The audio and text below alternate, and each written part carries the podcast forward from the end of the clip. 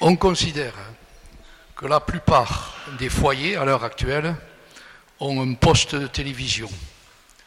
Celui-ci fonctionne soit avec une antenne ou avec une parabole. Nous allons plonger dans quelques instants nos regards dans le livre et voir que celui-ci contient un certain nombre de paraboles qui sont d'un ordre différent. Et pour ce faire, j'aimerais lire dans le Nouveau Testament, dans Luc au chapitre 14 et au verset 13. Il s'agit de la parabole intitulée Des invités. À ces mots, l'un des convives dit à Jésus qu'il est heureux celui qui prendra part au banquet dans le royaume de Dieu. Jésus lui répondit, Un jour, un homme avait organisé une grande réception. Il avait invité beaucoup de monde. Lorsque le moment du festin arriva, il envoya son serviteur dire aux invités, Venez maintenant, tout est prêt. Mais ceux-ci s'excusèrent tous, l'un après l'autre. Le premier lui fit dire, J'ai acheté un champ et il faut absolument que j'aille le voir. Excuse-moi, je te prie. Un autre dit, Je viens d'acquérir, d'acquérir cinq paires de bœufs et je m'en vais les essayer. Excuse-moi, je te prie. Un autre dit encore, Je viens de me marier, il m'est donc impossible de venir. Quand le serviteur fut de retour auprès de son maître, il lui rapporta toutes les excuses qu'on lui avait données. Alors le maître de la maison se mit en colère et dit à son serviteur, Dépêche-toi, va-t'en sur les places et dans les rues de la ville, et amène ici les pauvres, les estropiés, les aveugles, les paralysés. Au bout d'un moment, le serviteur vint dire, Maître, j'ai fait ce que tu m'as dit, mais il y a encore de la place. Eh bien, lui dit le maître, va sur les chemins, le long des haies, fais en sorte que les gens viennent pour que ma maison soit pleine. Une chose est sûre, pas un seul des premiers invités ne goûtera à mon festin. En ce qui concerne le plan de cette prédication, il y aura quatre chapitres. D'abord, bien sûr, une introduction sur le mot parabole.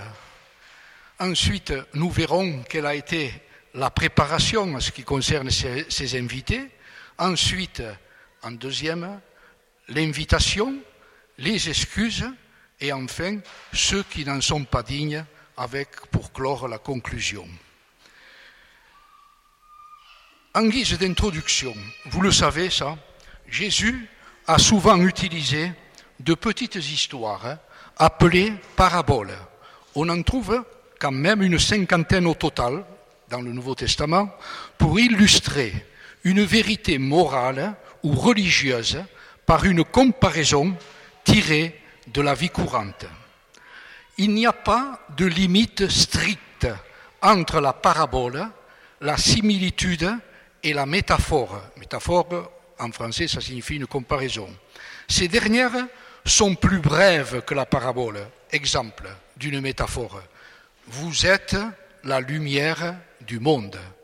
Ou bien encore, en ce qui concerne une similitude, semblable à une brebis muette devant ceux qui la tondent. La parabole, elle, a certains avantages. La vérité présentée se grave mieux dans la mémoire qu'un simple exposé didactique. Par exemple, aucun enseignement sur la miséricorde de Jésus envers les pécheurs repentants n'aurait produit l'effet de la parabole du Fils prodigue. En outre, lorsqu'un prophète ou un prédicateur doit tenser un personnage important qui ne veut pas se reconnaître coupable, une parabole peut le captiver et éclairer sa conscience.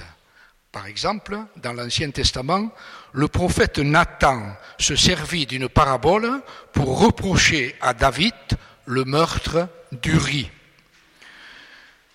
Jésus donna une grande partie de son enseignement en parabole et il en, il en révèle une raison difficile parfois pour certains à comprendre.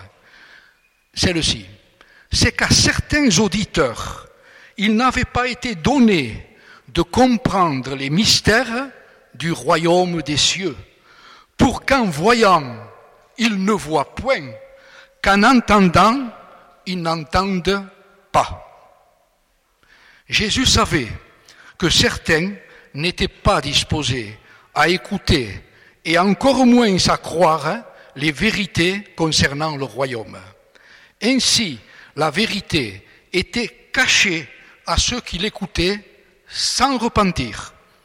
Dieu ne s'est pas donné comme objectif de voiler la signification de sa parole à qui que ce soit. Il a désir, il a le désir de voir tout le monde parvenir à la connaissance de la vérité. Ceux qui ne saisissent pas la révélation de Dieu ne peuvent attribuer leur incompréhension qu'à eux-mêmes. Et pour clore cette introduction, je citerai ce verset connu de Corinthiens, chapitre 4, verset 3.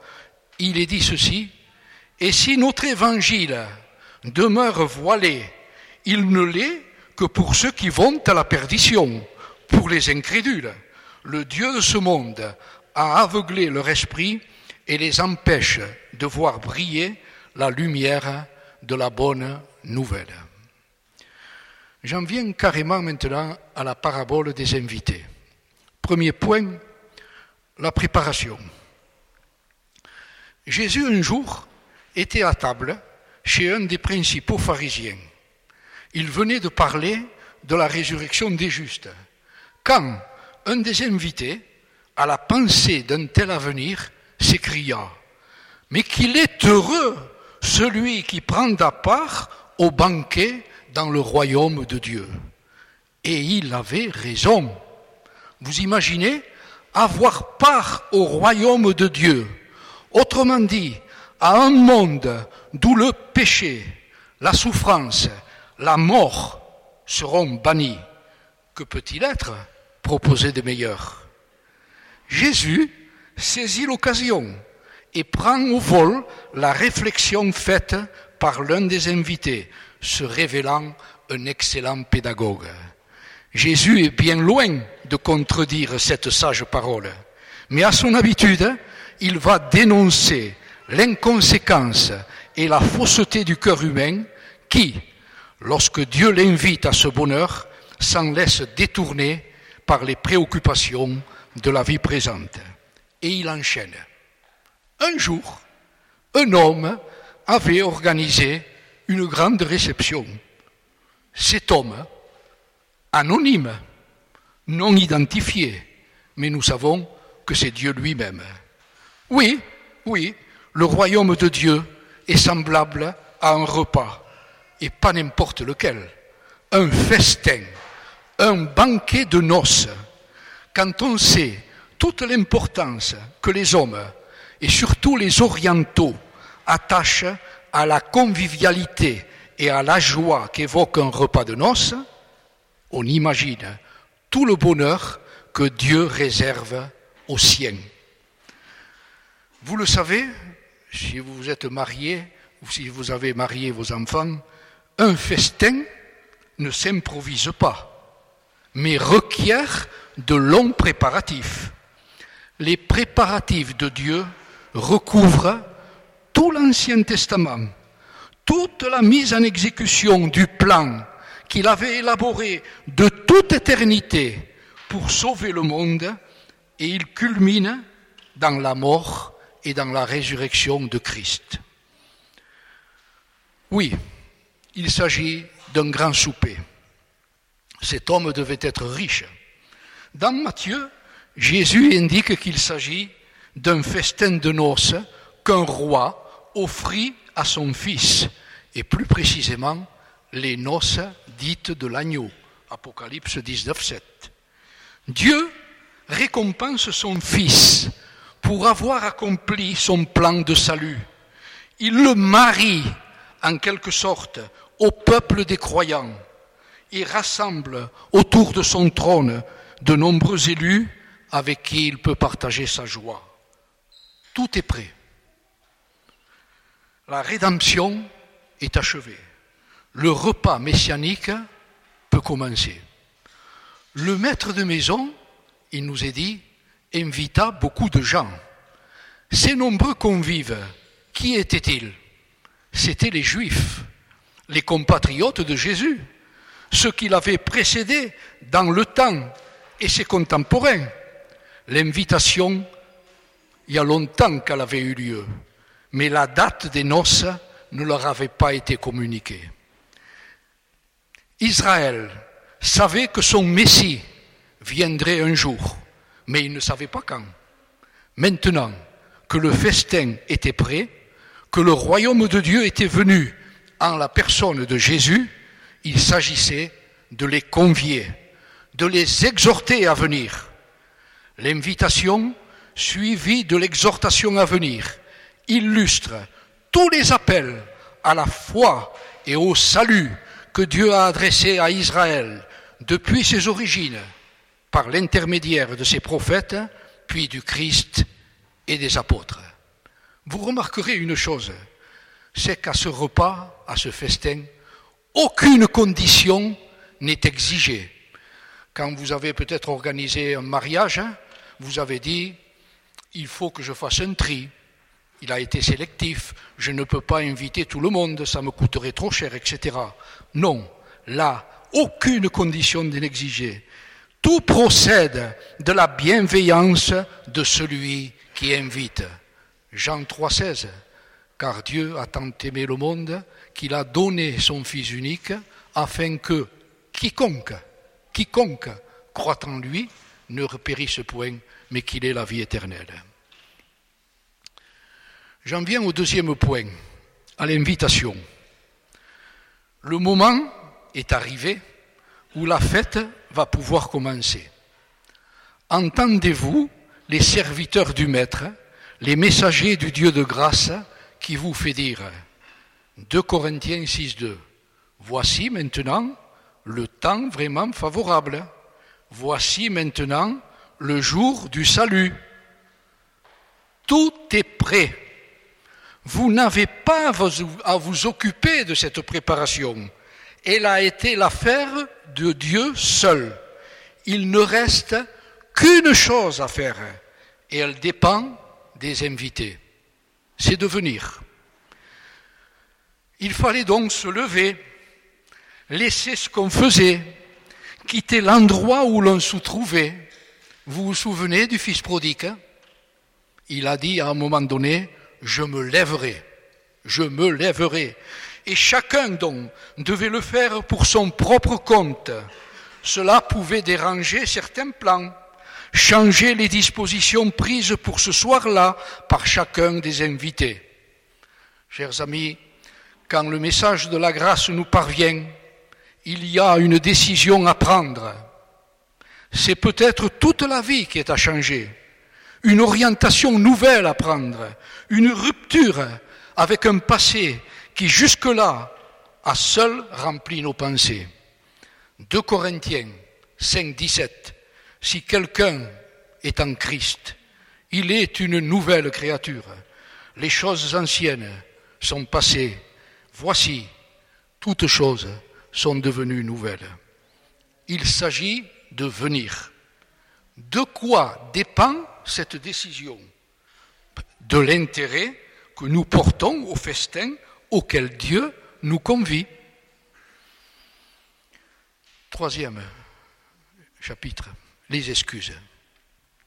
La parabole des invités est appelée parfois la parabole des excuses. Les excuses, dit-on, sont faites pour s'en servir. Et on voit que les trois personnages cités ne s'en sont pas privés. Mais connaissez-vous l'origine des excuses? C'est dans le premier livre de la Bible qu'on trouve l'origine des excuses. Quand au commencement, le premier homme, Adam, eut commis l'indélicatesse de pousser Dieu hors de sa vie, Dieu est venu le trouver pour lui redemander des comptes. Et qu'a fait Adam? Il a eu une excuse toute faite. Il a dit, c'est pas moi, c'est ma femme. C'est la femme que tu m'as donnée. Et elle, Dieu s'est tourné vers la femme. Et elle aussi, elle a sorti une excuse. Elle a dit, c'est pas moi, c'est le serpent. Sur le plan des excuses, nous sommes tous leurs fils et leurs filles, tellement nous leur ressemblons. Tout le monde, tout le monde a des excuses. Et ici, il y en a trois qui sont développées. Et vous remarquerez que tous, unanimement, se mirent à s'excuser. Voyons donc les excuses que ces gens ont présentées à l'invitation du Seigneur. Le premier a dit, j'ai acheté un champ, je dois aller le voir, excuse-moi, je te prie. Mais comment? Qu'est-ce que, ça, qu'est-ce que ça explique ça? Il n'était pas allé le voir, donc, avant de l'acheter, mais que je sache, on n'achète pas un chat dans un sac. Et puis maintenant qu'il avait acheté son champ, il ne pouvait pas rendre son acquisition meilleure en allant le voir. Alors, disons-le franchement, c'est un mensonge. Et il se l'était forgé pour apaiser sa conscience. Le deuxième dit, j'ai acheté cinq paires de bœufs, je dois aller les voir, excuse-moi, je te prie. Lui aussi, il ne les avait pas donc essayés avant. Que je sache, on ne les essaie pas après, mais toujours avant. Et maintenant que l'affaire était conclue, même, il pouvait les essayer n'importe quand. Et une nuit à l'étable ne pouvait pas leur faire du tort. Encore une fois, c'est un mensonge. Le troisième a dit, moi, je viens de me marier, je ne peux pas y aller. Ici, c'est la plus pitoyable des trois excuses, car après tout, il n'avait qu'à prendre sa femme avec lui pour aller au festin. Trois activités courantes dans un contexte agraire et parfaitement légitime. Mais vous remarquerez que ces activités sont brandies comme autant d'excuses pour ne pas venir. En fait, les convives, soyons clairs, ils ne veulent pas venir. Je reviens sur ces trois excuses. Le premier plaide la nécessité. J'ai acheté un champ et je suis, obligé d'aller le voir. On notera cependant la politesse de cet homme. Il demande au serviteur de l'excuser auprès de son maître vous le savez mieux que moi, il est des gens qui très poliment déclinent l'invitation au salut que Dieu leur adresse. Ils vous diront simplement, gentiment, cela ne m'intéresse pas. Le deuxième s'apprêtait à essayer des bœufs. Pas question de modifier son plan, de renoncer à quelque chose qu'on considère comme important quand on a programmé son dimanche, en décidant de faire des choses auxquelles il est hors de question de renoncer, parce qu'on y tient trop, on ne trouve pas la petite heure nécessaire pour aller adorer le Seigneur et écouter sa parole. On n'a pas le temps. Et pas question de déroger à ses habitudes. Mais Jésus nous dit, dans Matthieu 6, 21, Là où est ton trésor, là aussi sera ton cœur. le troisième est carrément impoli. Il ne s'excuse même pas et déclare simplement qu'il ne peut pas venir.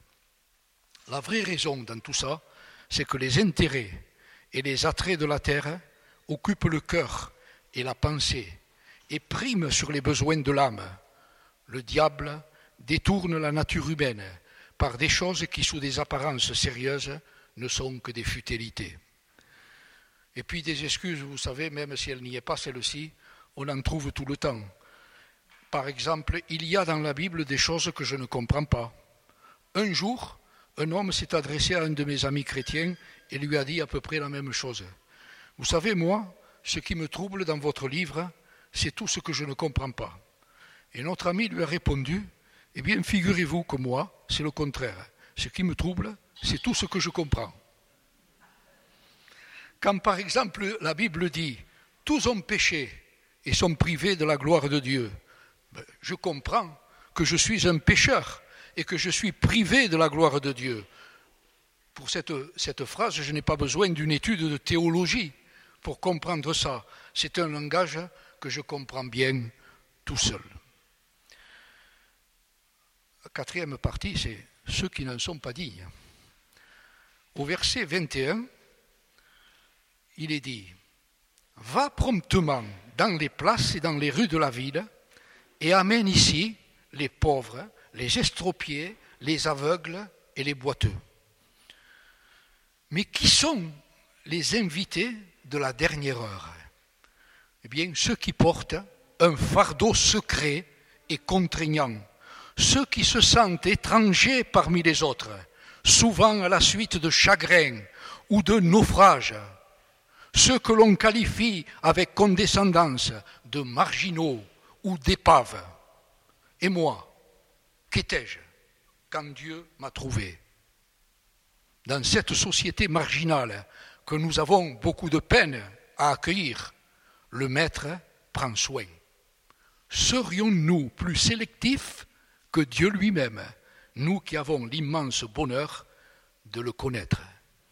Dans Jacques au chapitre 2, verset 5, il est dit, Dieu n'a-t-il pas choisi les pauvres quant au monde, riches en foi et héritiers du royaume qu'il a promis à ceux qu'il aime?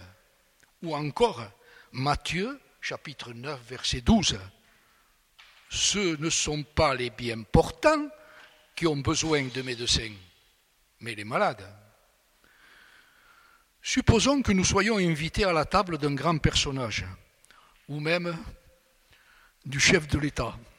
Nous en serions très honorés, et cela mériterait bien un changement dans notre emploi du temps. Or, c'est le maître de l'univers qui nous adresse une invitation. Oserions-nous la décliner sans raison valable? Le maître de maison en a marre, il se fâche. Colère légitime de Dieu, qui n'accepte pas qu'on méprise son invitation, qu'on piétine son salut.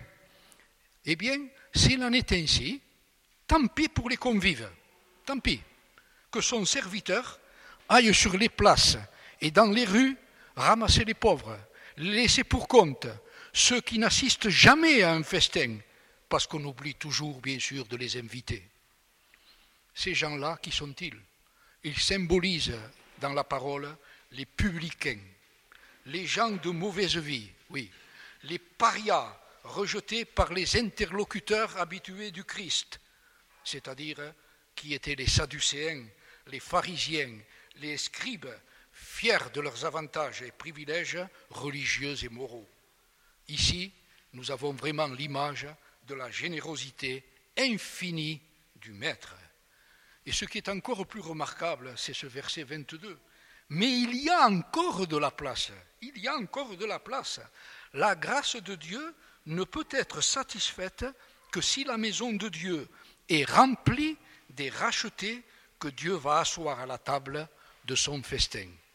Alors, le maître demande à son serviteur de sortir cette fois de la ville. Et vous remarquerez que ce serviteur, il a du zèle, hein. le zèle dont nous parle d'ailleurs l'évangile, parce qu'il cavale, hein, le gars. Il, il va chercher, il revient, il repart. D'aller en rase campagne et de ramasser les vagabonds qui n'ont pas droit de citer dans la ville. Allusion sans doute aux païens, étrangers à l'alliance que Dieu avait conclue avec Israël. Dans Éphésiens au chapitre 2 verset 12, il est bien dit, vous étiez en ce temps-là sans Christ, privés du droit de citer en Israël, étrangers aux alliances de la promesse, sans espérance et sans Dieu dans le monde. Verset 23. Contraint les gens d'entrer. Ah, il faut l'expliquer ce mot, contraint, la contrainte. Il ne s'agit pas de la contrainte physique des persécuteurs ou inquisiteurs, mais d'une invitation pressante motivée par l'amour de Dieu. Les vagabonds et SDF ne se sentent pas dignes d'être invités, pécheurs et pas beaux, ils se sentent indignes de la grâce de Dieu. Par conséquent, il faut les convaincre que le roi les veut à sa table. Alors, il faut insister pour surmonter leur réticence. Contrains-les à entrer signifie non pas oblige-les à venir en recourant à la force, mais aide-les à surmonter leur peur que l'invitation ne les concerne pas. Il ne faut pas qu'il y ait des places vides. La maison doit être remplie. Jésus a devant lui des pharisiens qui rejettent son appel à la repentance, mais les places qui leur étaient réservées ne resteront pas vides. D'autres viendront les occuper. La conclusion, c'est aucun de ces hommes, c'est-à-dire aucun des premiers invités, ne goûtera de mon souper. C'est ce que les théologiens appellent la volonté conséquente de Dieu. Dieu veut le salut de tous les hommes et les y invite tous, mais il exclut de ce salut et condamne éternellement ceux qui ont méprisé son offre de grâce et persisté dans leur incrédulité. Telle est la conclusion solennelle de la parole. Le peuple juif, évangélisé en priorité, a dans son ensemble rejeté la grâce offerte.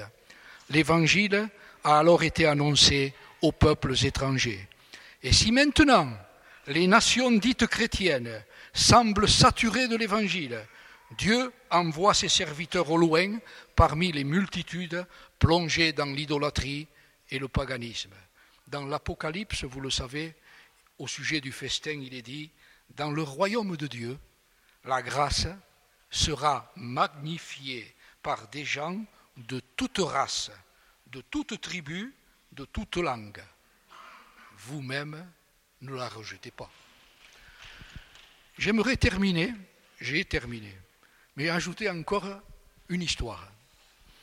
Il y a quelques années, et peut-être en est-il encore maintenant, le touriste qui visitait à Nohant, dans le Berry, c'est au sud du bassin parisien, le château de Georges Sand, écrivain au XIXe siècle, 1804-1876, pouvait admirer dans la luxueuse salle à manger une longue table toute garnie, étincelante de porcelaine et de verrerie. Intentionnellement, le décor de jadis avait été reconstitué. Cette table était prête à recevoir les convives familiers dont les noms se lisaient en face de chaque couvert. Georges Sand, l'hôtesse, Frédéric Chopin, Émile Zola, Ivan Tourguenieff et beaucoup d'autres, tous illustres invités. Depuis plus d'un siècle, cette table semble attendre. Les sièges sont vides. La mort a fait son œuvre. La lecture de tous ces noms dans ce cadre fastueux, témoigne de tant de réjouissance, est impressionnante. Ces noms sont-ils aussi inscrits dans le livre de vie dont nous parle la Bible? Ce livre contient la liste, écrite par Dieu lui-même, de tous ceux qui se reconnaissent pécheurs et qui ont accepté humblement Jésus comme leur sauveur personnel et qui seront donc introduits dans le paradis de Dieu. Jésus parle à ses auditeurs d'un grand festin pour lequel aussi tout est préparé. Votre place restera-t-elle vide? À vous d'y répondre.